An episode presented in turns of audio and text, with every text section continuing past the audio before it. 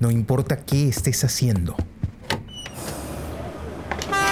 ni el lugar en donde estés.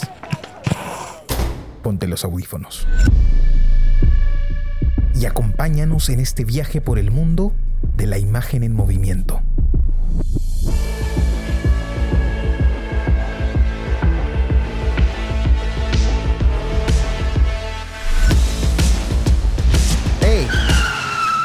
¿Qué cine pasa?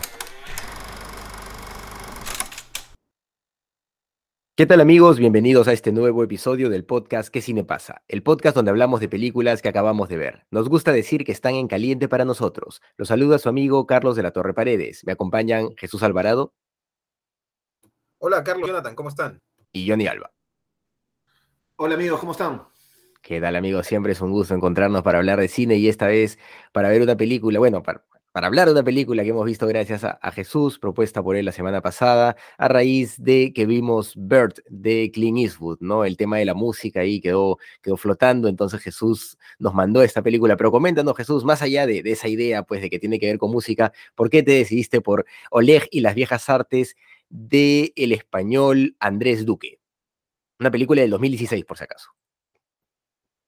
Sí, una película de 2016. Eh, y bueno, el nombre exacto es Oleg y las raras artes, ¿no? Que no es este.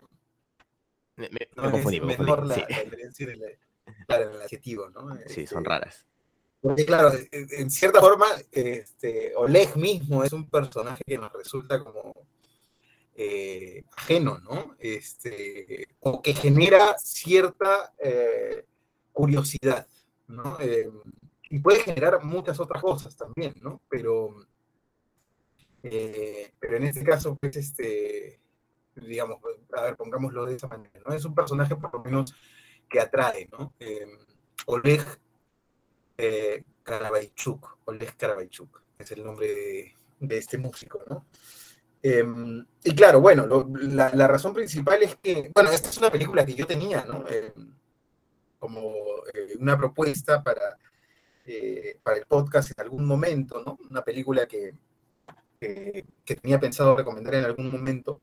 Y la semana pasada vimos algo de, en el episodio anterior que vimos Bird, eh, pues estaba un poco relacionado a la música, ¿no? Y a veces, eh, y de eso vamos a hablar también ahora, que es parte del proceso creativo y del proceso cinematográfico, eh, uno hace conexiones extrañas con la mente, o la- nuestras mentes hacen conexiones extrañas. Y de esas conexiones extrañas, que a veces son hilos de pensamiento muy finos, eh, surgen cosas, ¿no? Eh, eh, esas conexiones generan ciertas consecuencias. Y esas consecuencias encadenadas unas con otras, nos pueden llevar a la realización de una obra, en este caso cinematográfica. ¿no? Y comento esto porque esto tiene que ver con la perspectiva de Andrés Duque sobre el cine. ¿no? Eh, yo conocí este, este, este- esta película porque yo tuve la oportunidad de llevar un masterclass con Andrés Duque, en el máster de, de cine documental que llevé ¿no? en España. Eh, tuve la oportunidad de conversar con Andrés Duque durante, bueno, no solo yo, yo, mis compañeros, ¿no? Quienes éramos parte del máster, este, durante dos horas y media más o menos, ¿no? Entonces, este, fue muy interesante. todas- eso. Sí, fue muy interesante todas las cosas que él nos contó de este documental, cosas que yo voy a intentar transmitirles porque, eh, por supuesto, hice anotaciones, tengo anotaciones por ahí de, varias cosas que comentó Andrés Duque, eh, pero muchas veces lo esencial eh, que hay en una persona, este, pues se queda grabado más bien como impresiones en la memoria, ¿no? Más allá de que podamos hacer apuntes y estas cosas, ¿no? Este, y Andrés Duque me pareció un tipo con, un director con una propuesta, bueno, él es venezolano, ¿no? Es venezolano, nacionalizado español, si no me equivoco, este, eh, lo de su nacionalidad, digo que, él creo que sí, creo que está nacionalizado español. y este, y él tiene un acercamiento al cine bastante particular, ¿no?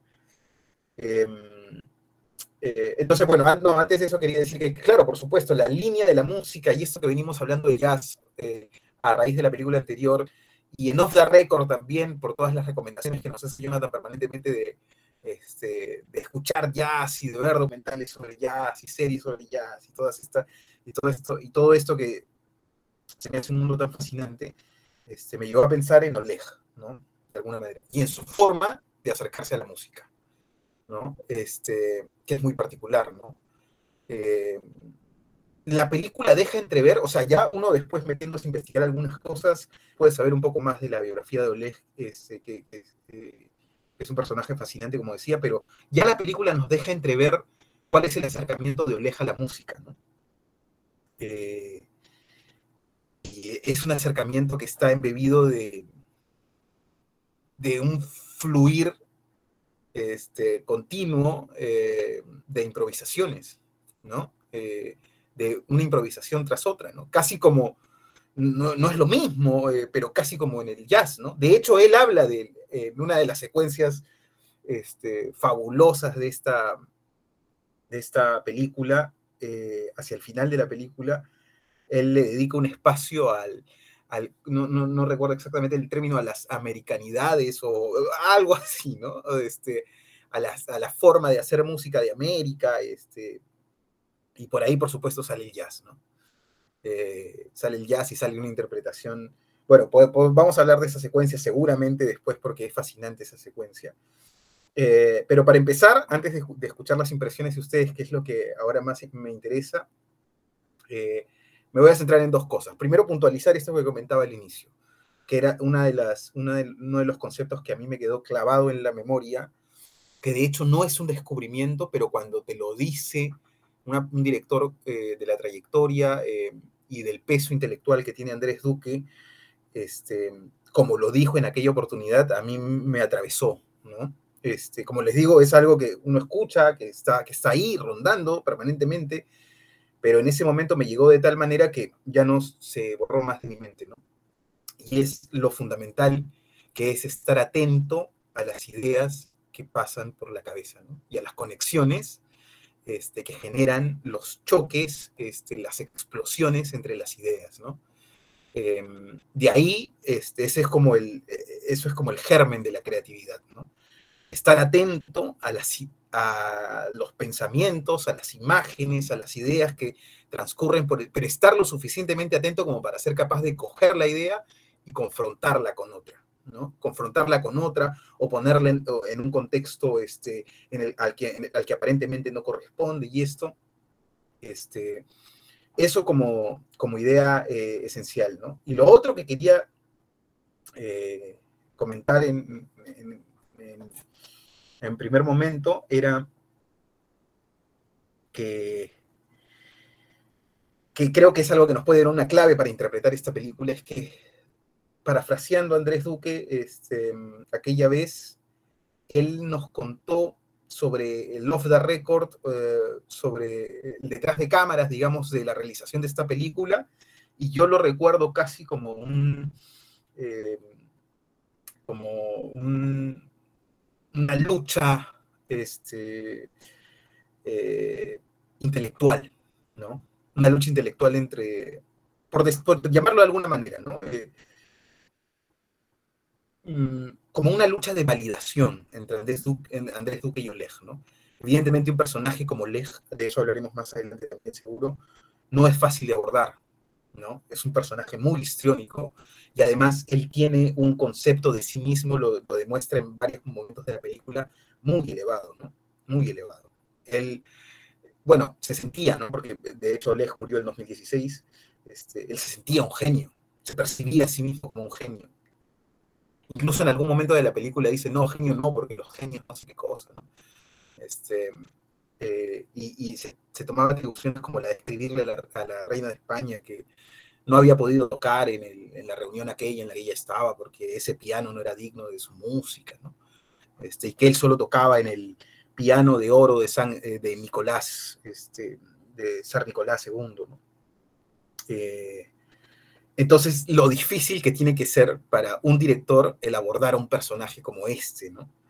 Eh, y el hacer que este personaje te permita introducirte en una dinámica de juego de pesos y contrapesos. Este, donde estás permanentemente lidiando con, eh, con, con, su ego, con su percepción de sí mismo, con la manera en la que te ve, la manera en la que te observa y todas esas cosas. De hecho, eh, Andrés Duque tuvo que leer un, libro que era muy importante para, este, para Oleg. Em, ah, no lo recuerdo ahora mismo, lo voy a buscar. Em, y tuvo que empezar a. y tuvo que idear eh, una puesta en escena que no se ve en la película.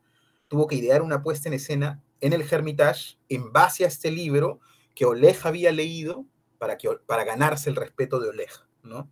Y de ahí surge esta primera secuencia, ¿no? En la que Andrés Duque pone una cámara eh, hacia un lado del pasillo, sin decirle nada a Oleg, y después de todo un juego en el que había tenido eh, que ver este libro, ¿no? en el que él le venía hablando del libro y Oleg se quedó sorprendido porque él había leído también el mismo libro, ¿no? Este, eh, y de pronto, al atravesar la puerta, Oleg según lo que cuenta Andrés Duque, eh, ve la cámara, que, él no sabía que estaba ahí, y entiende que el telón este, se ha levantado, y que es momento de, fluir de alguna manera, ¿no? Y eso es lo genial de esa, de esa secuencia, ¿no? Eso es lo genial de esa secuencia. Y todo lo que sale después de ahí es Oleg, ¿no? Este, ya se podría interpretar eh, de muchas otras maneras. ¿no? Esto es un poco difícil de entender, ¿no? porque no, no es tan cercano como al cine más tradicional, que está centrado como en los planos, está centrado en la, puesta en escena desde otra perspectiva, sino más bien en una serie de cosas que, hacen eh, que tengas acceso a un personaje como este y que tengas acceso, a otra cosa que es fundamental, y ya con esto me callo, eh, que tengas acceso al Hermitage, ¿no? Eh, un lugar, mm, hasta donde tengo entendido, nunca antes filmado. Este, y al que se permite el acceso de una cámara, porque la cámara entraba con Oleg.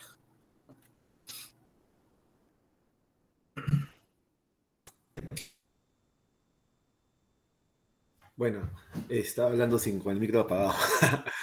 este, eh, a mí me pareció una película fascinante, en verdad. Eh, no, no, tú me dijiste como que traten de estar atentos porque la película es, no sé, lenta. A mí me pareció una película fácil de ver, fácil de ver.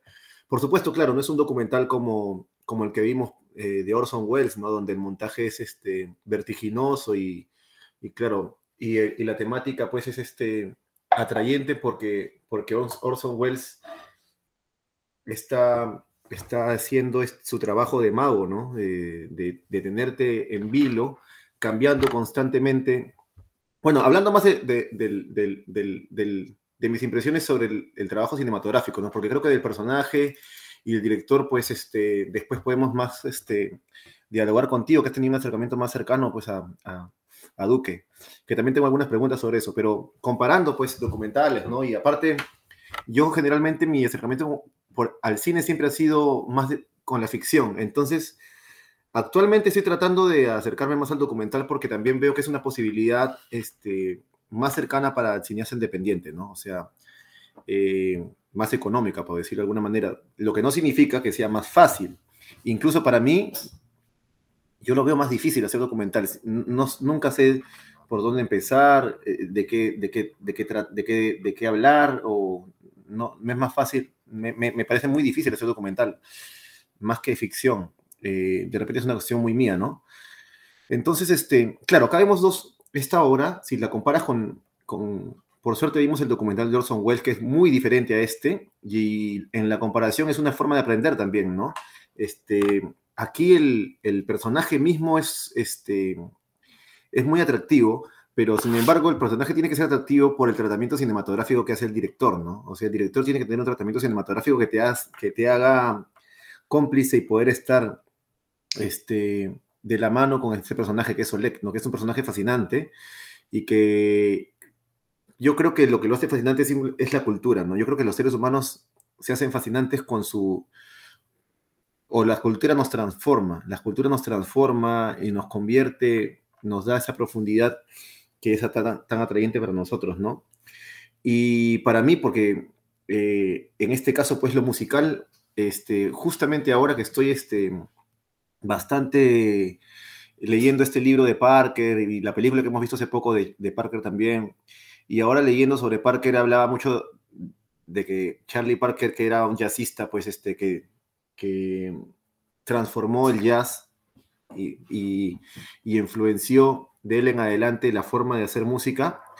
Eh, en su biografía se cuenta que él era muy fanático de Stravinsky, que era este, un, un músico clásico, pero de comienzos del siglo XX o finales del siglo XIX, que también cambió la música y también empezó a hacer cosas que tal vez 100 años antes hubieran sido inconcebibles, como eso, esas, este, las, las disonantes, ¿no? Esos, esos acordes que, que, digamos, interrumpen la, el viaje musical, pero con emoción, y que de repente para muchos músicos ese tiempo no hubiera sido tan difícil de entender, pero sin embargo sigue siendo arte, ¿no? De repente para nosotros que estamos en, esta, en este lado del, del camino en el siglo XXI, pues eh, ver esa música disonante es más, es, es, más fácil para nosotros que para gente de ese tiempo, ¿no? Y yo veo mucho eso en este, en este yo no, él no, creo que no menciona nunca a Stravinsky, pero, pero aparte yo no, no es que yo conozca mucho de música clásica, pero siento que ahí, que él habla un poco de eso, y en su música hay bastante, este, bastante crudeza, y en esos acordes que a veces son disonantes, que van en contra de lo que uno espera.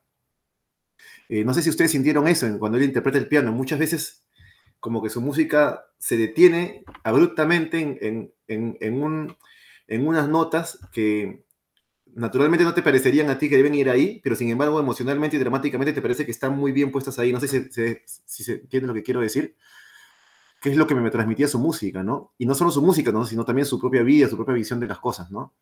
Eh, así que mi primera, mi primera impresión fue muy interesante, ¿no? Y también un poco de nostalgia sentí durante, durante, yo no sé si era la intención del director o si él ah, habló de eso con ustedes, porque es muy fascinante también que justamente uno de nosotros tres haya estado en una clase con el director de una película que hemos visto, ¿no? Eso me parece que es eh, una ventaja de primera mano.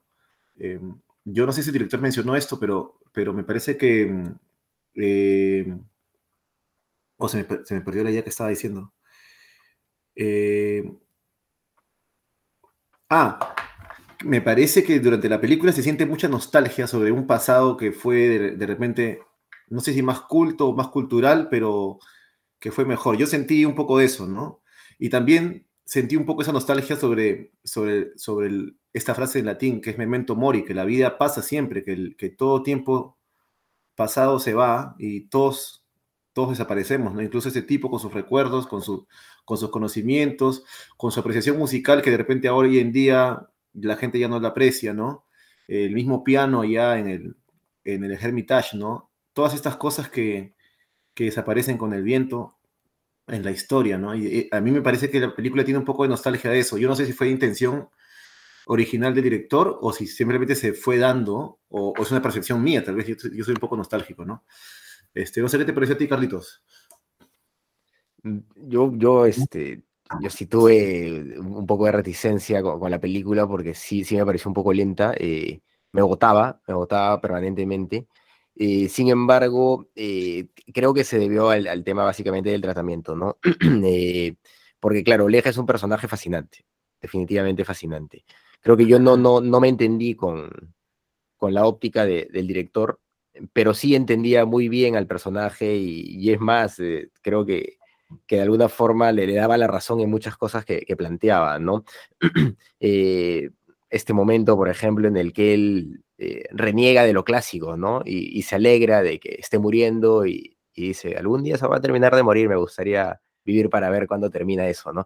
E, esa idea es fascinante porque es una idea artística, pues, es una idea de, de, de, del artista eh, real, ¿no? Yo, yo creo eso, yo bueno, tal vez soy un, romántico al respecto, pero yo sí creo que en el proceso artístico el, el, rompimiento de esquemas, el replanteamiento de las cosas y básicamente el, el despegarse pues de, lo que puede ser clásico, de lo que ya se hizo, es algo, algo fundamental y es algo que él plantea, ¿no? Y, y también tiene que ver con esta idea de, de dejarse llevar, ¿no? De no, no esquematizarse, no formar parte pues de, un enlatado, ¿no? E incluso es interesante que él esté en contra de los conservatorios, ¿no? Que él diga en los conservatorios solo te enseñan a hacer rápido, pero no, no te dan la sensibilidad de realmente puedes transmitir lo, que tienes adentro y, llevarlo a, una propuesta artística. Eh, yo, yo creo que, el personaje de Oleg realmente, eh, claro, comprende muy bien el arte, ¿no? Él, comprende claramente el arte y creo que cualquier artista, sea de música, de pintura, de literatura, de cine, cualquiera eh, que pueda ver este documental va, a recibir algo muy sustancioso de Oleg, ¿no? Va a recibir algo muy, muy importante porque él, tiene una clave ahí, ¿no? Tiene una clave respecto a cómo afrontar el arte y, y pues eh, cómo vivir a partir de, de, ser creador, ¿no? De ser realmente un creador.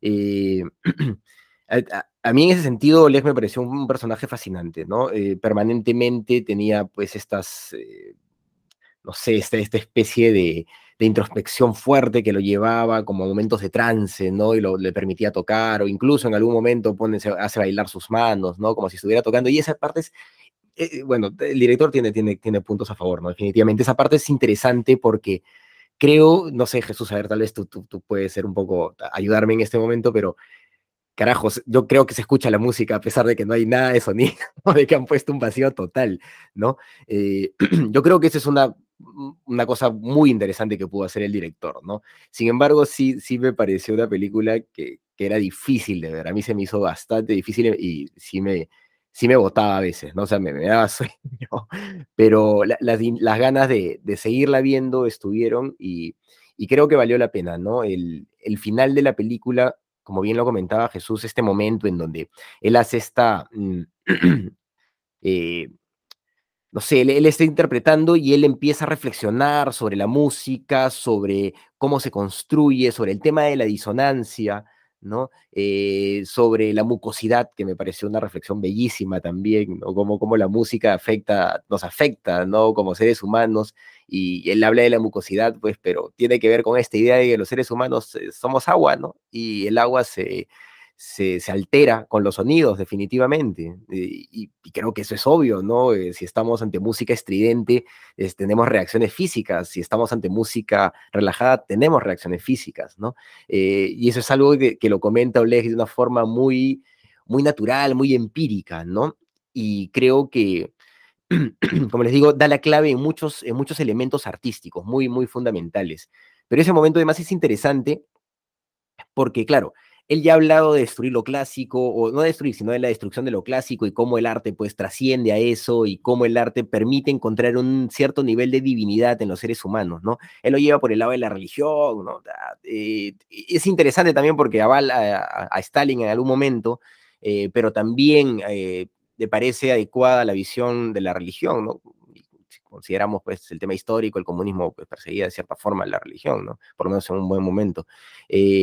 pero e, e, el tipo es eh, totalmente sensible ante, ante ciertas expresiones humanas que implican justamente el, e, el, poder confrontar de alguna manera lo establecido, ¿no? Y en este momento de la disonancia creo que, se, nota, se nota clarísimo, y es algo que yo siempre he defendido también como, no sé, tal vez es, eh, un, un exceso decirlo, pero eh, considerándome artista, ¿no? Yo siempre he defendido la idea de que el arte no puede ser eh, condescendiente, ¿no? De que el arte eh, tiene que de alguna manera generar escosor, molestar un poco, joder un poco, ¿no?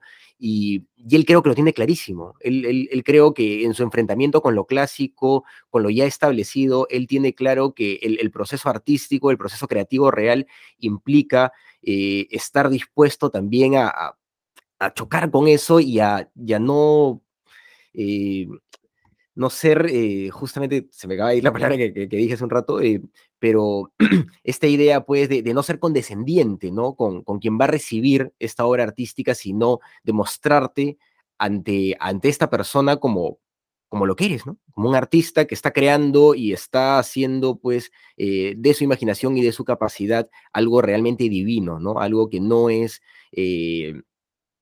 que no es esquematizable, que no es condensable, que no es enlatado. Eh, entonces, creo que ahí está eh, la magia de este personaje, ¿no? En que él entiende perfectamente el arte y entiende, pues, que eh, el, ser, pues, muy, eh, la, palabra es condescendiente definitivamente con, con los, con, los espectadores o con los oyentes o con los lectores, termina pues por hacer un arte que la verdad no, no lleva nada, ¿no? Eh, yo, yo, por ejemplo, hemos llegado al tema de, este, de la música, pero también la otra vez vimos una película de teatro que nos llevó a otra película de teatro, ¿no?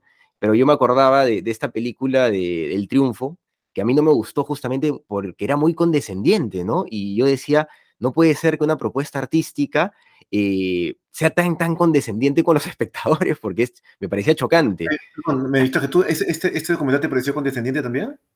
No, no, no, para nada, para nada. Me pareció que el personaje dejaba muy en claro que el arte no puede ser condescendiente, ¿no? Entonces, mm. este, e, e, eso para mí hizo clic, ¿no? De alguna forma. Entonces, por eso yo les digo, yo entendí muy bien al, a Oleg, eh, creo que me identifiqué muy profundamente con Oleg, pero, eh, y si bien, claro, el director tuvo logros magníficos como este momento, bueno, sí, pues hay, hay, cosas muy interesantes, ¿no? En la, en la propuesta, pero por alguna razón, como bien nos dijo Jesús, nos advirtió la semana pasada, eh, la película es lenta, ¿no? Y, es, un poco difícil de digerir, ¿no? Yo, yo creo que esta película, si tú no tienes este, un gusto particular por la música o por ese tipo de música, que en verdad es una música eh, muy particular, pues, ¿no? No, no, pero, a mí me, fascinó, ¿ah? o sea, yo, yo lo escuchaba el hombre y, escucha, era un, monstruo, ¿no? O sea, escucharlo era una maravilla, definitivamente. Pero en general, yo creo que. Sí, y yo creo que en general el, director, este, si no tienes un gusto particular por ese, esa música o, o esa, eh, podría pues aburrirte un poco porque no, no hay ninguna otra, no hay ninguna otra em, particularidad en la, en la, película más que el personaje mismo, entonces podría redundar, ¿no? A mí me pareció fácil de ver porque también era una hora, creo, la película, ¿no? Sí, eh, pero justamente, si imagínate, si hubiera sido dos horas, era pues, mucho más complicado. Creo que yo no, sí, yo también me hubiese aburrido si hubiese sido un poco más. Pero, eh, o sea, yo, yo, no digo que, que, sea aburrido el personaje, ¿no? El personaje es fantástico y no está mal abordado, simplemente que. El, el, el problema es el tratamiento, el tratamiento del documental, que para mí, para mí funciona bien porque, mira, a ver, primero, ¿quién es Oleg? ¿No? Es un. Es, tú sabes que es, este, este personaje, es la única persona autorizada para tocar el piano de San Nicolás II, que es un piano de oro. Tú lo ves ahí todo el tiempo, ¿no? Entonces, eh, que se encuentra en el Museo de Hermitage de San Petersburgo. San Petersburgo era la, la, capital de Rusia durante mucho tiempo, ¿no? Antes que Moscú. Incluso San Petersburgo creo es más antiguo que, que Moscú, ¿no? Eh, después eh, se sabe que Oleg ha hecho película para, para, ha hecho película para directores grandes, ¿no? Inclusive ha, conocido a, o menciona en algún momento a Tarkovsky, si no me equivoco.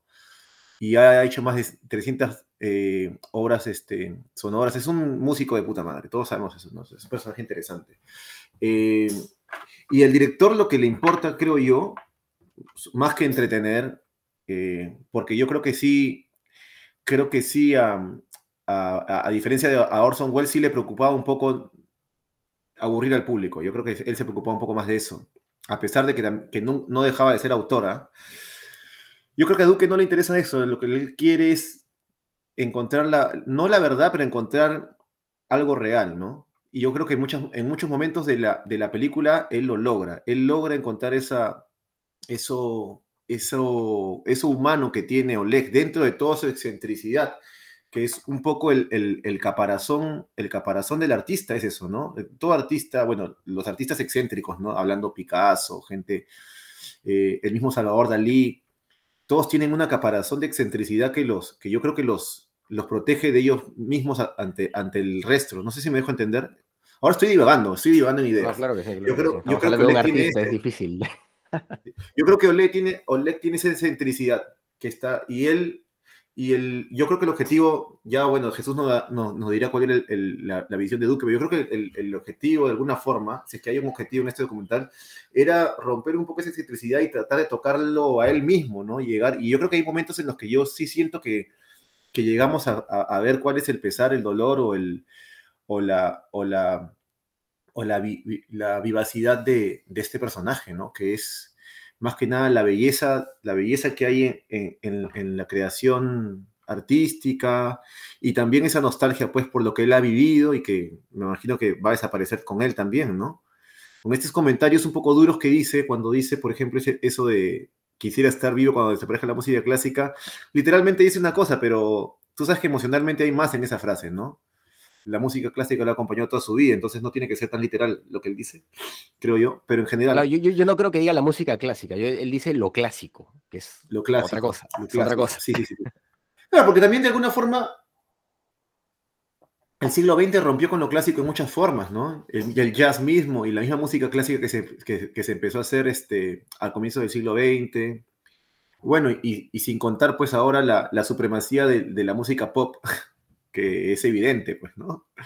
Mientras que tú viajas a los años 10, años 20 del siglo pasado, tal vez en una casa cualquiera alguien está escuchando una ópera de Caruso, qué sé yo.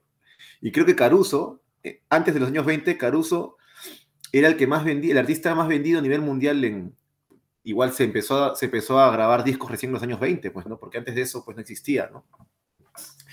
Y después el jazz, y, actualmente, pues, la música clásica, o, lo clásico, pues, no sé hasta qué punto se... Pero me refiero que hay más, más, más de él, más en lo que dice, la cámara trata de entrar en él, ¿no? No, no sé, no sé qué ¿Qué conversación has tenido de repente con Duque en el, en, la, en el aula de clase? Porque hay mucho que pensar ahí en este documental, porque es más de lo que se ve, creo yo, ¿no, Jesús? Sí, mira, yo voy a rescatar dos cosas que has dicho este, eh, ahora mismo, Jonathan. Primero que, eh, eh, sí, pues, la, la intención de, del director, siento yo también, no, no tiene necesariamente que ver con no tiene como un, objetivo claro, marcado. ¿no? Yo creo que lo que quiere es abordar a un personaje, intenta abordar a un personaje para tratar de atravesar su esencia, y aquí voy a la segunda idea que, que, dejaste ahí dando bote con la cámara. Quiere atravesar su esencia con la cámara. Y eh, me refiero a Andrés Duque, ¿no? Andrés Duque lo que pretende es este, llevar al máximo esta capacidad que tiene la cámara de atravesar a las personas, lo que nos hace de alguna manera identificar en la ficción una buena actuación de una mala, o nos hace detectar cuando una persona nos está mintiendo, nos está diciendo la verdad, ¿no? ¿Qué es eso que ocurre en nuestro rostro, en nuestro lenguaje corporal, en, nuestras, en nuestra forma de, este, de arquear los ojos o de, inclinar la boca hacia un lado. ¿Qué es eso que ocurre? ¿no? Que, que, que, es como, que es como algo que no se puede hacer, ¿no? Eh, pero que está, es como un, eh, pero es como una comprensión biológica casi, ¿no? Este, que nosotros hemos heredado, ¿no? Y que nos permite detectar en el rostro de las personas este, lo esencial, ¿no? no quiero decir la verdad, porque es claro, es igual que, pienso igual que tú, es, es demasiado decir, ¿no? Pero, pero sí, claro, acercarse lo, más posible a lo esencial, ¿no? Y, eh, eso es lo mágico del, cine, ¿no? Que la cámara tiene esa capacidad, ¿no? De enfrentarnos a esa realidad, frente a la, un personaje frente a la cámara. Mm, ahí no, no valen los argumentos, de alguna manera, ¿no? Algo nos hace intuir cuando estamos viendo fijamente a una persona, este, qué es lo que realmente hay detrás de él, ¿no? Eh, eh, qué, cuáles son las cosas que tiene este, ese personaje ahí, ¿no? Y esa apuesta em, ya, es, ya es meritoria, ¿no? El simple hecho, eh, parto por esto, de plantarle una cámara a un personaje como Oleg, con toda la visión que Carlos ha, descrito este, y que, que tanta empatía le ha generado, que ha descrito perfectamente hace un rato, este, con toda la percepción que tiene sobre sí mismo, sobre el arte, sobre lo clásico, pretender decirle que vas a hacer una película con pretensiones, él asumiría de repente artísticas, ya es un, ya es un tremendo desafío, ¿no? Que te permita plantarle la cámara al frente, ¿no? Este, por eso decías que, eh, no, lo recuerdo exactamente, pero estoy casi seguro que lo, que lo que contaba anecdóticamente Andrés Duque era que en esa primera secuencia, en la primera secuencia en la que este, Oleg abre la puerta y ve la cámara hacia el fondo del pasillo, ahí es cuando Oleg entiende o se da cuenta que Andrés Duque ha entendido el juego, que ha entendido el juego, que ha entendido que esto es más, que esto lo puede llevar a trascender de alguna manera, ¿no? Ahí, según, la, según lo que recuerdo, parafraseando a Andrés Duque, lo que contaba él, es que se construye esa complicidad que necesariamente tiene que existir en el documental entre un realizador y, y un personaje. Y nunca más realizador y menos director que en una situación como esta. Porque, eh, porque claro, toda la pompa que hay detrás de, llamarse a sí mismo director de una película, lo que implica es que tú estás este, direccionando, ¿no? Como de arriba hacia abajo, absolutamente todo, ¿no? Pautando las cosas de alguna manera, ¿no? Eh, y este es un juego, siento yo, más horizontal, ¿no? Eh, bueno, en el documental en general es así. En el documental en general tiene que ser así porque la otra persona tiene que estar dispuesta a ser grabada y tiene que estar dispuesta eh, a, ese compromiso tácito o bueno, a veces convenido, pero, este, pero muchas veces tácito. Tiene que estar dispuesta y tiene que estar dispuesta de alguna forma a compartir la responsabilidad de lo que va a ser la película, ¿no? Eh, si Oleg no nos hubiera, si al inicio, dime.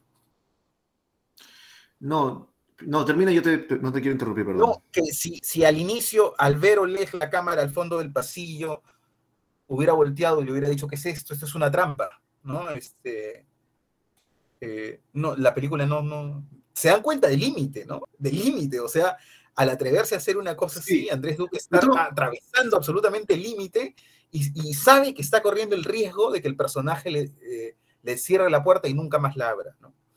Eh, pero nosotros hemos trabajado un poco con eso, ¿no? Eh, tú has hecho varias veces esa, función y, como que de alguna forma conoces cómo es esa posición, de, ir con una cámara a la intimidad de alguien y tener que salir de, esa habitación con algo, ¿no? con material. Siempre es una... siempre es una... ¿Cómo se dice? Claro, es, un, es, un, desafío brutal. Un desafío, desafío. Es un desafío brutal, es un desafío brutal. Y, bueno, entonces, eso, eso ya me, me, parece, digamos, como primer punto lo, lo resaltaría. Perdóname, Jonathan, dime. Sí.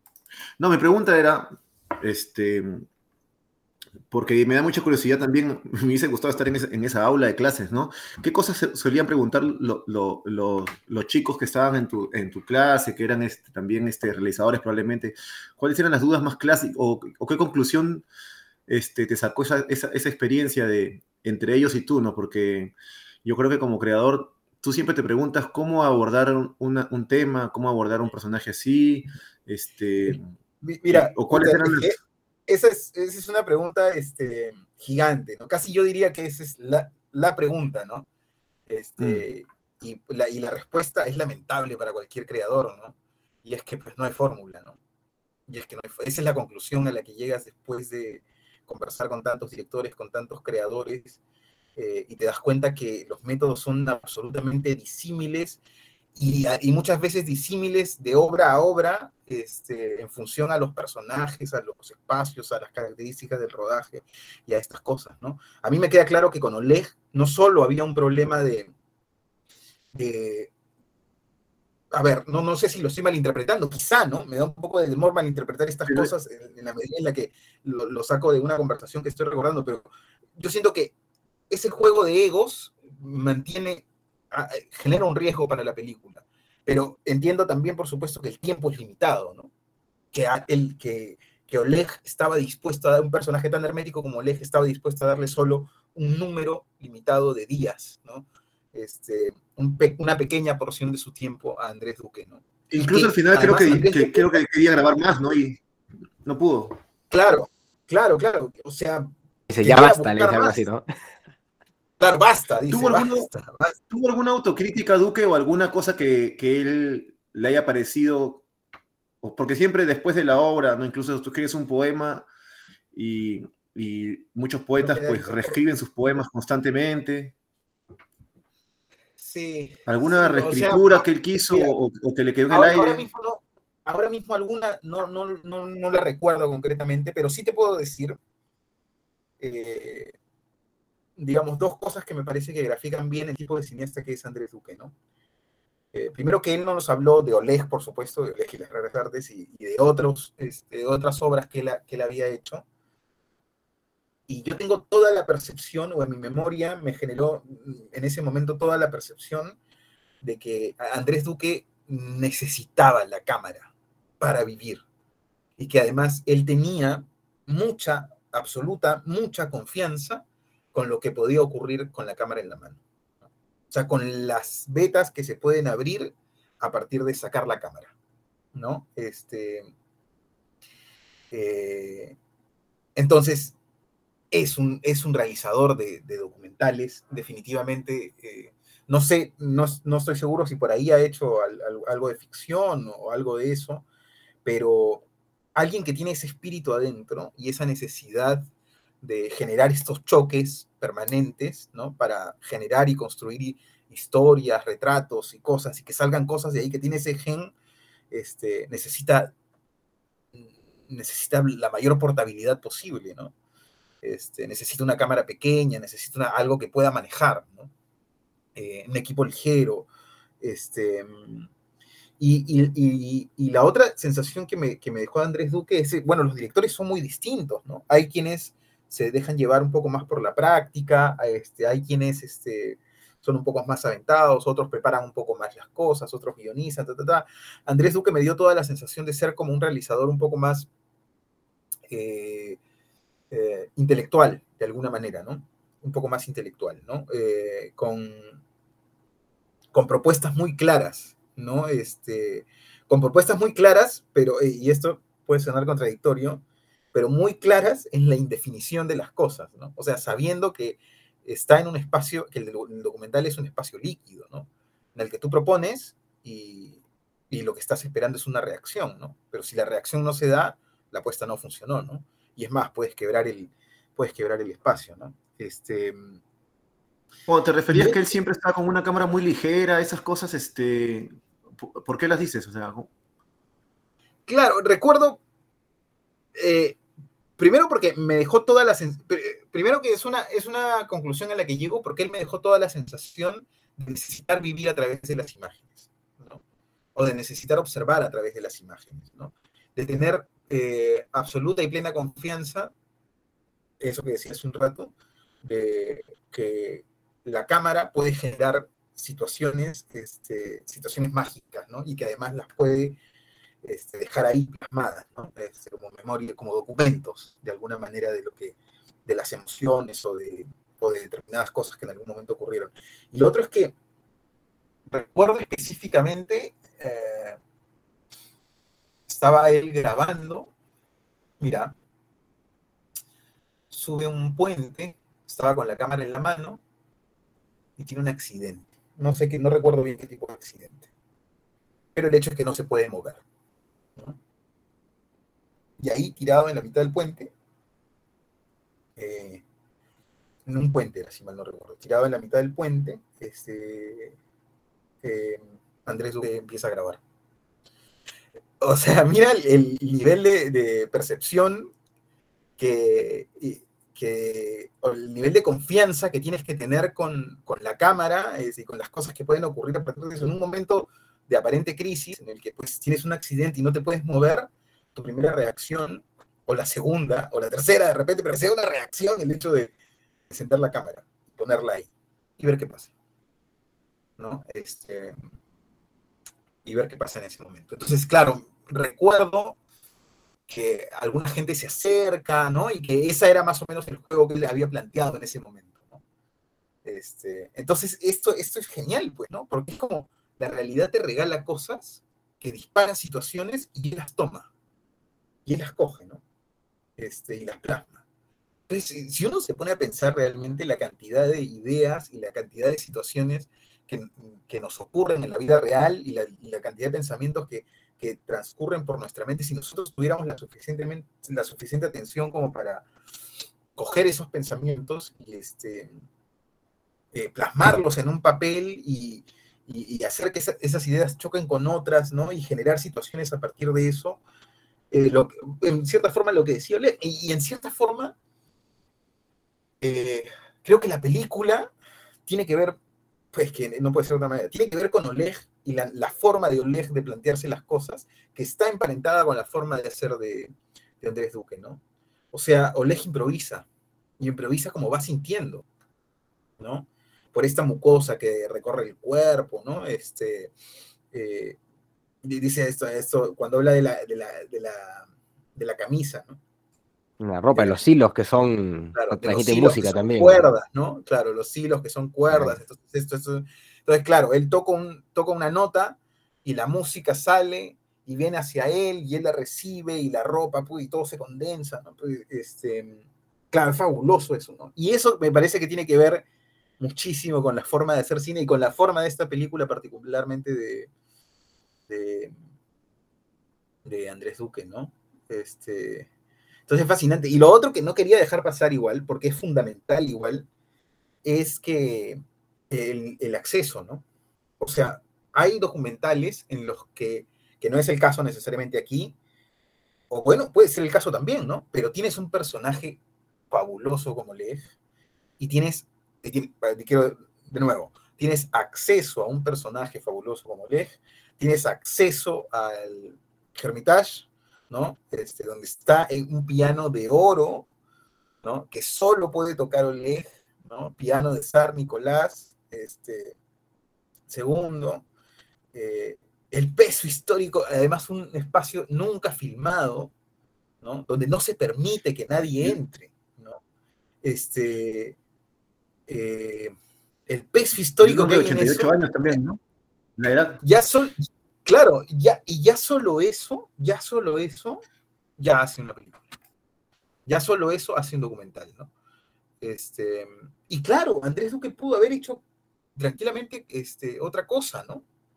pudo haber hecho, no sé, fragmentar la realidad, este, preguntarle a Oleg, tomarse algunas atribuciones con él, de repente preguntarle este, por su familia, preguntarle, no sé, por cualquier otra cosa, por cualquier otra cosa. Pero él, de alguna manera, dentro del margen que tiene, decide eso, ¿no? Decide eso. Transmitir de esa manera este, a Oleg, ¿no? Y el rostro de Oleg es... Eh, es muy elocuente, ¿no? O sea, la forma en la que él está percibiendo este, la realidad, en la que percibe la música, en la que siente las cosas. Este, o sea, alguna fibra, y es, aquí que viene lo inexplicable, ¿no? Alguna fibra, inevitablemente, más allá de si te guste o no este tipo de música, en algún momento de la película, alguna de las piezas, porque esto es otro que es genial, ¿no? Sobre todo en la secuencia final, es como que atraviesa este, todo, o bueno, yo no todo, pero atraviesa muchos tonos musicales muy diversos. ¿no? Este, entonces, lo que te demuestra en suma de que es un maestro de la música, ¿no? Este, que es un genio musical, ¿no? No es un tipo que, bueno, solo, solo hace esta rareza, ¿no? Este, porque no puede hacer otra cosa, sino es un tipo que tiene la capacidad de atravesar absolutamente todos los estadios, pero eh, decide eso. Y de hecho esos, bueno, ya esto no está en la película, pero se puede observar después, eh, se puede leer después en la biografía de, de, Oleg que él eh, no, no, ha hecho trabajos por, por, por, con puros fines comerciales, ¿no?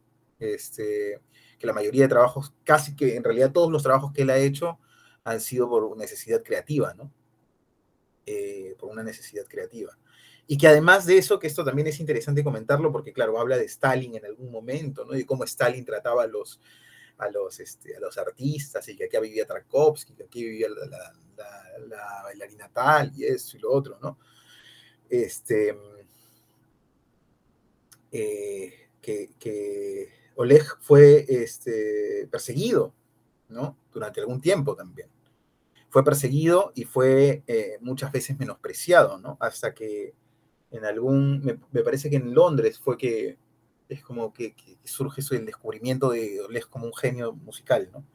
Y es a partir de ahí que incluso en Rusia lo reconocen como, como, este, como uno de los músicos más importantes de, esta época, ¿no? Y otro dato interesante es que Oleg toca, eh, toca el piano de niño eh, para Stalin, ¿no? Este, y, al tocar el piano de niño para Stalin le salva, salva a su padre de ir a los, campos de concentración o algo así, o de hacer trabajo forzado, eh, para, el, para, el, gobierno ruso de, ese, de, la URSS, ¿no? De ese momento.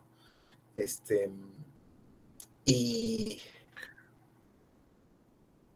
no, bueno, y me parece, eh, en, en, general todo eso me parece fascinante. Es que, mira, todas las secuencias y los matices que tienen las secuencias. Donde hay definitivamente decisiones, porque toda la primera secuencia que es en el Hermitage, con este discurso súper interesante, yo les recomendaría que la vean de nuevo.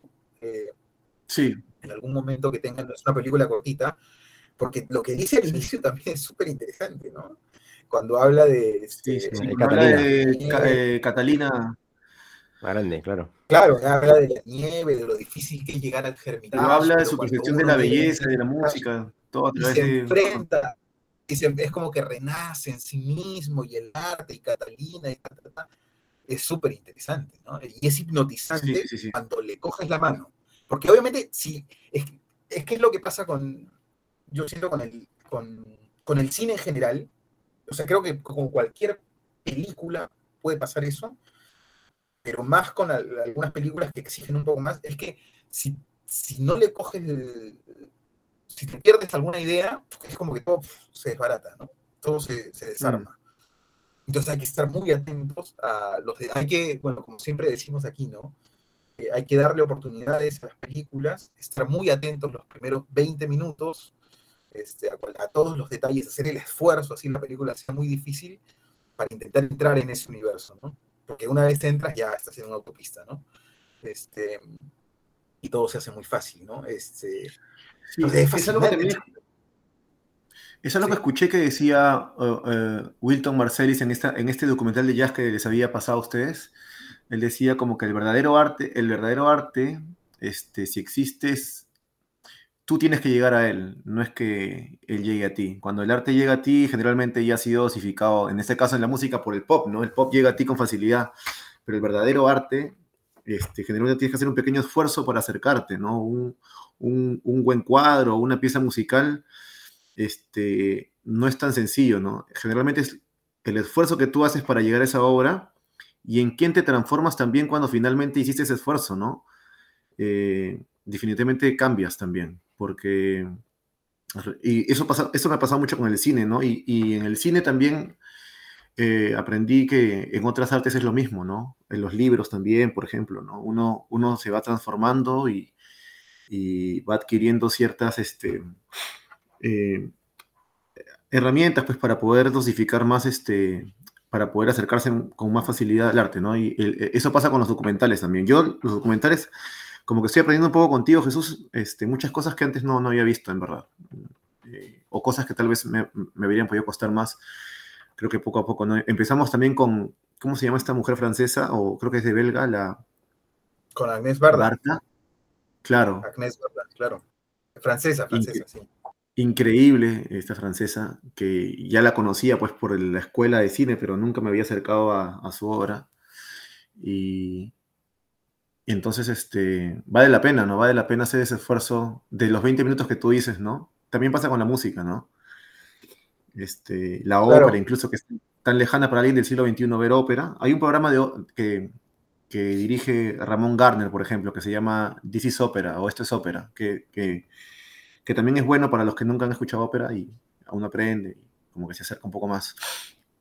Vale la pena. No, no, no, no postura, no postura. Yo sí no, no, no comparto tanto la idea de, de- de tener que aguantar algo que no, que no entra fácil. No, no, no, no es, no es que tengas que aguantar, porque hay cosas que definitivamente, eh, si no las aguantas es porque, porque de repente la obra no es buena, o de repente sí, Claro. o hay muchos factores, no, no, no, no No, eh, significa eh, generalmente que, que, que toda pieza de arte tú tengas que aguantarla. La- Esa, esa no es mi idea, Claro, esa no es lo que quiero yo- decir.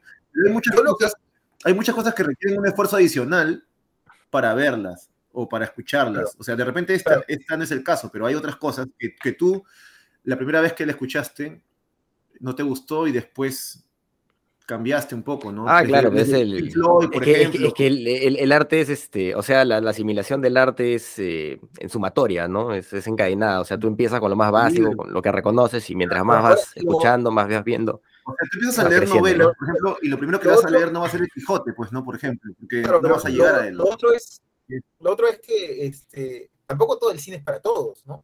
Este, Claro, hay también. diversidad. O todo el arte es para todos, o el arte en general, Lo otro es que Todo es tampoco, subjetivo al tampoco es un cheque en blanco, ¿no? Tampoco es un cheque en blanco, porque este, por eso yo hablo pues de lo, siempre de los primeros minutos, ¿no?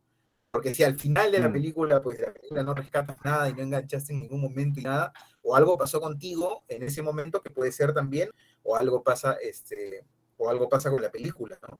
Y para mí es frustrante, de verdad, ¿ah? Eh, cuando, cuando das una Spider-Man. oportunidad a una película que parece no ir a ningún lado, pero tú dices, pues voy a hacer el esfuerzo de entrar en este universo.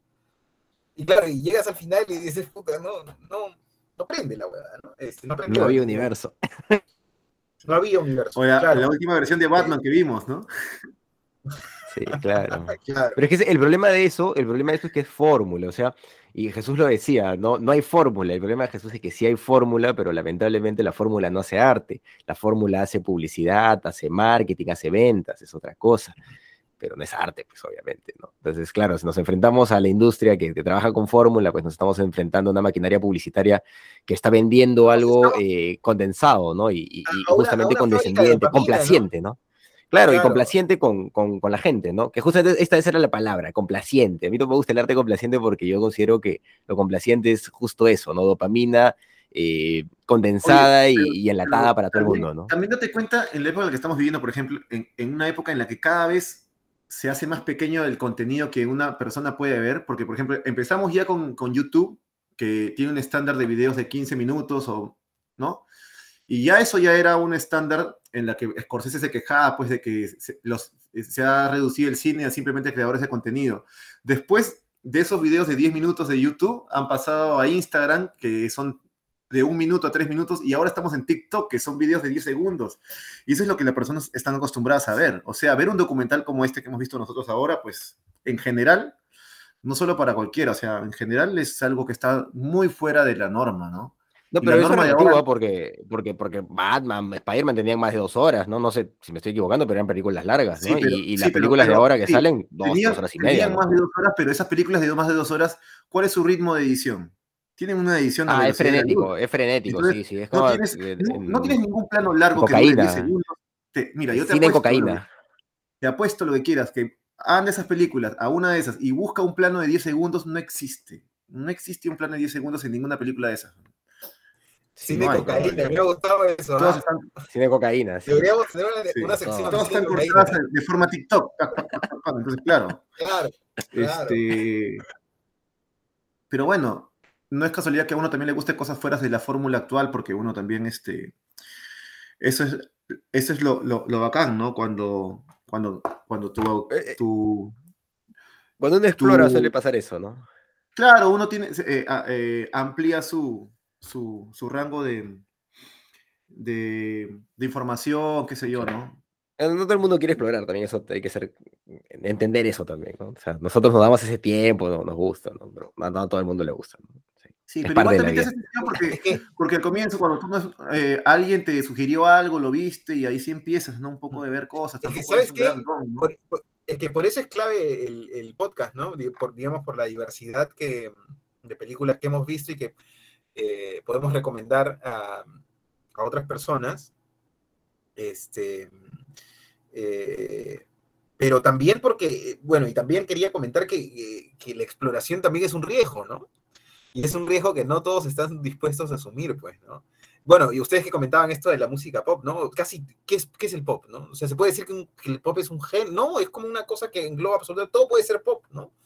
Este, Igual a mí me gusta el ver- pop, ¿ah? pero cierto pop y cierto pop, ¿no? o sea, todo es popeable, Y- ¿no? Claro, aparte hay- pop que, que sigue siendo arte también, pero todo es debatible, ¿no? Sí, sí, En general. Bueno, mientras transmita sensibilidad, emociones, es arte, ¿no? Al final. La complejidad ya, ya depende pues de la capacidad lo- y la técnica que, de... aquello que es artista, ¿no? o no es arte, no, no, es, no tiene solo que ver con el, con el objeto artístico, ¿no? Tiene que ver con la percepción del otro también. O sea, con la percepción de este, quien recibe eso, ¿no?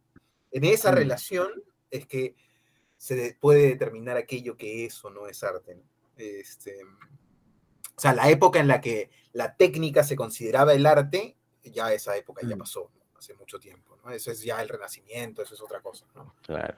Este, Claro, lo clásico, eso es lo clásico. igual los artistas que no respetan las Es técnicas eh, las conocen, ¿ah? conocen las técnicas, ¿no? O sea, por ejemplo, nadie le puede decir, no sé, eh, por ejemplo, la, la- cuando, se, cuando recién empezó este, eh, las obras teatrales, pues, ¿no? De los griegos, qué sé yo, había mucha técnica, pero también había mucho arte. Entonces, como que, y los que, y los que no, y los que rompen esos modelos sí los conocen, ¿no? Pero hay gente que no conoce nada y cree que está O haciendo sea, arte, y también hay mucho de eso ahora. o sea, hay mucha gente que hay, no- hay- hay paradigmas, este, claro, ya esto es muy, mm, yo siento muy académico, pero claro, hay como paradigmas artísticos, ¿no? Y en el paradigma artístico que nosotros estamos viviendo en este momento, este, ese, ese paradigma este, ¿no? De la relación, ¿no? De la relación entre el sujeto y el objeto, ¿no? Y que aquello que O es sea, por ejemplo, artístico, para- se considera artístico, se considera, perdóname para cerrar la idea, se considera a partir este, de esta relación, ¿no? Entonces, bueno, ahí podríamos entrar en un debate ya gigantesco y no nos va a alcanzar el programa porque esto tiene que ver con el plátano sí, pegado en la pared, con la piedra en el museo y con un montón de cosas, ¿no?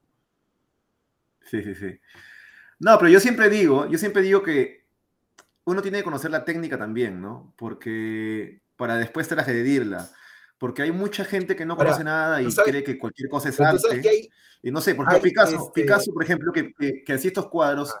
que tú los ves, los cubismos o los cuadros de Picasso, y, pero él no significaba que él no fuera un buen dibujante, un buen pintor, él hacía pinturas. No, claro que no. este, pero hoy en día, claro. hoy en día hay eh, performances artísticas donde los artistas, lo voy a poner entre comillas porque es debatible todavía, este, contratan a gente que sabe hacer o que sabe emplear determinada técnica, ¿no? Y su trabajo artístico está en la conceptualización de eso que se considera arte, ¿no? Lo digo sobre todo porque en determinados momentos, sobre todo en el arte clásico, eh, la- el arte clásico buscaba la mayor fidelidad con la realidad, ¿no? Esencialmente, ¿no? Y la perfección Pero mira, en la artistas como. Leonardo, Miguel Ángel, ¿no? La perfección en la naturaleza, claro, en la naturaleza, ¿no? Entonces, este, eh, en algún momento de, la historia llegó un artista y dijo, bueno, si la naturaleza es tan perfecta, este, esta piedra es perfecta, ¿no? Cogió una piedra y la puso en un museo, ¿no? Y ahí el museo, el contexto de la obra es la que le dio el carácter de arte, ¿no? Eh, entonces, bueno, son discusiones ya farragosas, ¿no? Porque ya... ya Pero hay, es que, es que ese, es, ese es el tema, ¿no? Hay instalaciones, las instalaciones, tú estás hablando de las instalaciones, ¿no? Que hay, hay unas, hay instalaciones que tú, te- que tú ves a un artista, pues, y eso lo, lo podemos ver de repente en el documental que más adelante eh, voy a sugerir, de, de Eielson.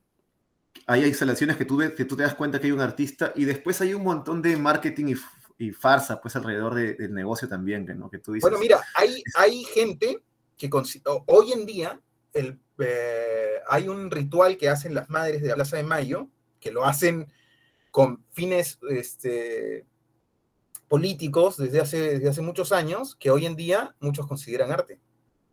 ¿no? Este, y que se, en, muchos sentidos, se, se- o en muchos espacios, se considera como una performance artística, ¿no? Que no, y, eso es súper curioso, porque ellas no, eh, el, el performance no nace con esa finalidad, no es su finalidad, ni siquiera el arte no lo tienen en la mente. El arte surge de la percepción de un otro, ¿no? Que se acerca a eso y dice esto es arte, ¿no? Este, y que no es gratuito Claro. tampoco, porque claro, así puesto así suena a que, claro, se me ocurre a mí que cualquier hueva es arte y cualquier hueva es arte, ¿no? Tampoco, tampoco. No. Es No, que es igual- difícil, no podemos conceptualizar algo que tiene sí, que ver pienso con. yo para decir que es arte y que no es arte, pero igual... Pero volvamos a la este, película, amigo, volvamos a la película. Bueno, califiquemos, ¿no? Eh, bueno, sí, yo creo que, que- que ya estamos por, para llegar a eso. ¿no? A ver, yo, yo empiezo. Eh, Oleg y las raras artes, 2016. eh, es una película interesante. A, a mí, como les comentaba, se me hizo lenta. Eso no quiere decir que, la película me haya desagradado, la película me pareció interesante, incluso pues hay, hay momentos muy, muy bellos planteados por el director, les estaba comentando, ¿no? Eh, estos, eh, este momento final en donde Oleg está tocando, este momento en donde él empieza a bailar con las manos que a mí me pareció fascinante, eh, porque curiosamente, o sea, yo veía el personaje y prácticamente podía sentir y escuchar lo que él estaba queriendo tocar, lo que él estaba interpretando en el, en el vacío, ¿no? Entonces creo que el director ha logrado cosas muy interesantes, muy, con, mucha potencia, pero sí, sí me parece una película dura, ¿no? Me parece que es una película que no es para todo el mundo y tal vez tiene que ver con el mismo personaje, ¿no? Es un hombre eh, autogenario, ya hasta por llegar a los 90 años, entonces 88. tiene un, 88, pues, ¿no? Tiene un propio ritmo, ¿no? Entonces tal vez ese, ese ritmo, esa cadencia del mismo personaje es, lo que de alguna forma me, me aletargaba a mí también, ¿no? Como les digo, eso no quita eh, el hecho de que yo haya disfrutado la película y de que el personaje me haya fascinado y que me haya entendido perfectamente con él y que creo que todas las personas que hacen arte deberían ver esta película para entender un poco más qué es el arte y cómo enfrentarse al arte y por qué no hay que ser complaciente y por qué de verdad los enlatados no sirven y por qué eh, esta, esta, esta reflexión que hace sobre lo clásico, ¿no? Yo entiendo lo clásico como, como lo que ya se hizo clásico, ¿no? O sea, ya ya está, pues todo el mundo lo conoce, todo el mundo lo usa, todo el mundo lo sabe, ya es dopamina nomás, ya no, no hay nada nuevo en eso, ¿no? Entonces, eh, el arte necesita también ser un poquito nihilista, ¿no? Yo, yo lo creo y, me parece, quiero pensar que Oleg comparte esa idea conmigo. Entonces, eh, ha sido una película interesante, definitivamente. Eh, que, que, sí recomiendo, pero sí recomiendo con ese, igual, igual que Jesús nos dijo, ¿no? Por si acaso es una película lenta. Asúmanlo de esa forma, ¿no? Asúmanlo de esa forma, pero vale bastante la pena. Yo en esta ocasión le voy a poner 7. ¿Cuánto? 7. 7, bien, bien. 7 igual es una buena calificación, ¿ah? Yo estoy diciendo que es buena la película. Este, bueno, bueno, a mí me gustó mucho la película, me pareció una película muy interesante.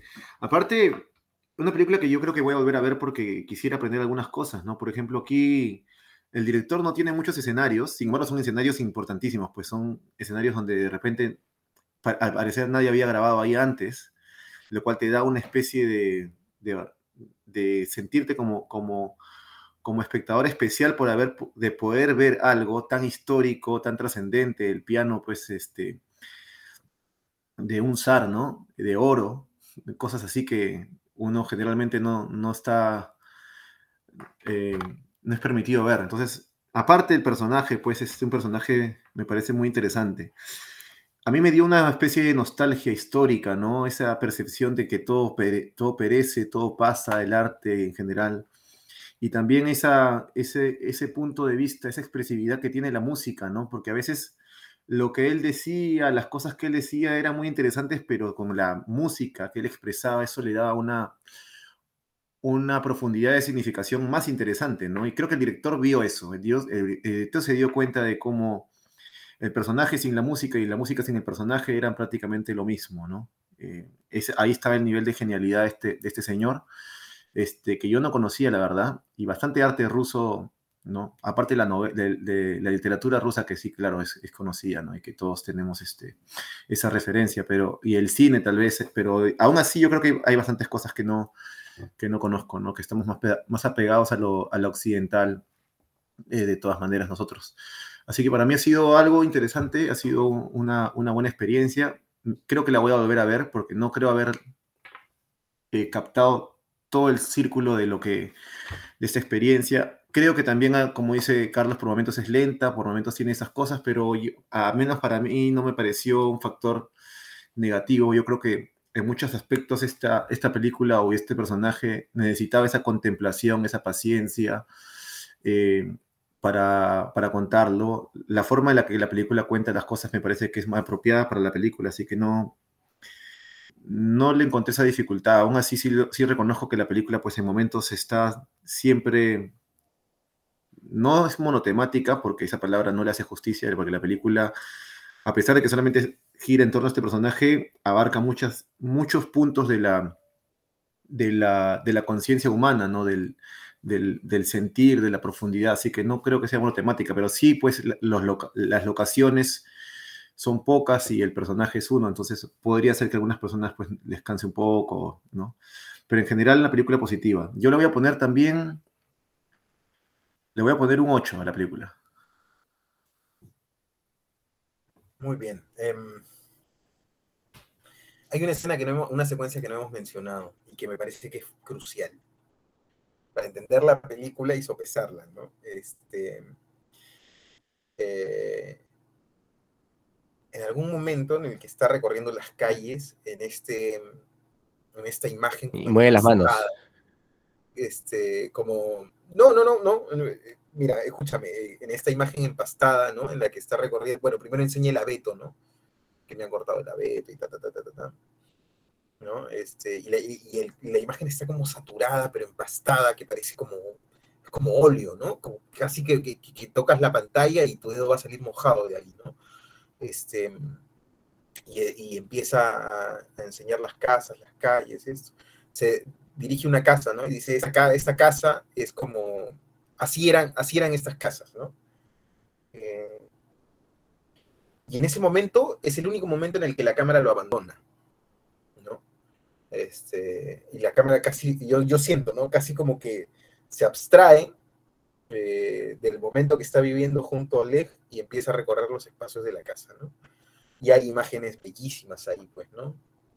Que, que, sale el libro de Lenin, ¿no? Que salen algunas. Sale el libro de Lenin, sale el libro Y, y está el juego con las sombras también, que me pareció bien interesante ese juego con las sombras, que se pone todo oscuro y de repente la luz entra y todo se ilumina. El, el director ha hecho cosas interesantes, ¿no? Es súper interesante. Y, pero lo fundamental está porque en ese momento, desde, una, desde, una, desde la perspectiva de la narración eh, visual, por decirlo de alguna manera, este, eh, hay, como una, hay como un divorcio, ¿no? Entre el, eso y el resto de la película. ¿Qué está ocurriendo en ese momento? ¿Qué está ocurriendo en ese momento? ¿Qué es, ¿Quién está viendo? ¿Y por qué está viendo eso, no? ¿Quién está viendo y por qué está viendo eso? Que es lo fundamental, ¿no? Eh, que es la pregunta que me genera, ¿no? Y que se refuerza con la imagen final de esa secuencia, ¿no? En la que vemos el cuadro de una mujer con su nombre, ¿no? la foto de una mujer con su nombre, y detrás, eh, una gota de lluvia. al fondo, alguien camina, ¿no? Que soleja. No, hay una gota de lluvia en la, en la, este, en la imagen también atrás, ¿no? Y parece que estuviera claro. llorando. Es interesante esa, esa claro, claro, claro, también. Claro, claro, que es... Sí, parece que estuviera llorando, ¿no? Es verdad eso, sí esa, eso es, es un enigma, eso. Y creo que eso encierra en cierta forma este, la película y, y, y, nos deja pensando, ¿no? Este, y estas este, como reflexiones catárticas que tiene Oleg permanentemente, ¿no? Este, eh, no, yo podría decir que es una de mis películas favoritas, ¿no? Eh, me parece que tiene mucho por transmitir. De hecho, este, esta es eh, la segunda vez que la veo y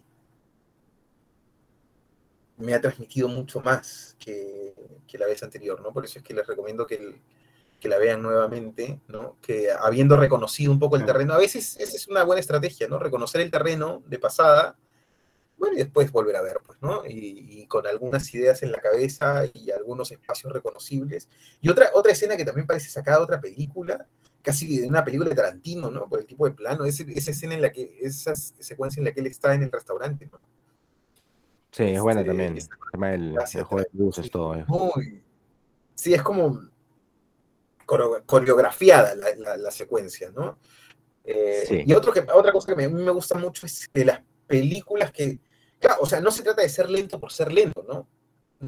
No, no se trata, mejor dicho, no se trata de que la película sea lenta. Se trata de cuánto es que te permite percibir, ¿no? El director, ¿no? Y si es que hay cosas que percibir también en el plano, ¿no? Este, y es algo que no solo tiene que ver con los directores de ahora, ya lo decía Einstein, el padre del montaje, hace muchos años. Cuando hablaba este, de que eh, cuando el ojo recorría un plano, eh, era como una suerte de montaje. Que hacía la, misma persona. Este, entonces es lo que a mí me pasa también cuando hay propuestas en las que el director me permite observar los planos, ¿no? Y entonces, eh, al haber ciertos espacios que voy reconociendo, mi atención se empieza a, a retener en otros lados, ¿no? Eh, e intento percibir cosas y a veces interpretar algo, y a veces hay cosas que interpretar y a veces no.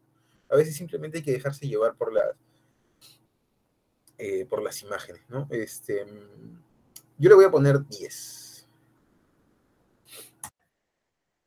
Muy bien, tenemos un 7, un 8 y un 10 para Oleg y las raras artes del 2016. El director se me dio el nombre ahorita, es Andrés Duque. Andrés Duque. Muy bien, es una buena calificación, debe tener un 8 y pico. A ver, ahora me toca elegir a mí la película para la próxima semana. Ya que estamos pues en el tema de la música hace tiempo, yo quería proponer un, musical y que este, en vez de proponer este musical, recuerdo, bueno, tal vez estoy pero recuerdo que, porque, claro, estaba, estaba canción, ¿no? este, propuse, pero de verdad no es musical, ¿no? no lo consideraría musical. No, no, no. ¿Quién propuso eso? ¿Tú, ¿Tú, creo? Ah, esa sí era musical, sí, esa sí era musical. Sí, yo la propuse, yo la propuse. Este, yo sí propuse esa. Eh, bueno, sigamos con musicales, entonces. Es una película que, quiero ver hace tiempo. Eh, me parece bien, bien interesante y no la propuse porque propuse The Wall. A ustedes no les gustó mucho, pero creo, espero que esta sí les guste. Se llama Fantasma en el Paraíso es una película de 1974 de Brian De Palma. Ah, de Palma. Una película gringa. Uno de los sí, favoritos de sí, Fantasma en el Paraíso.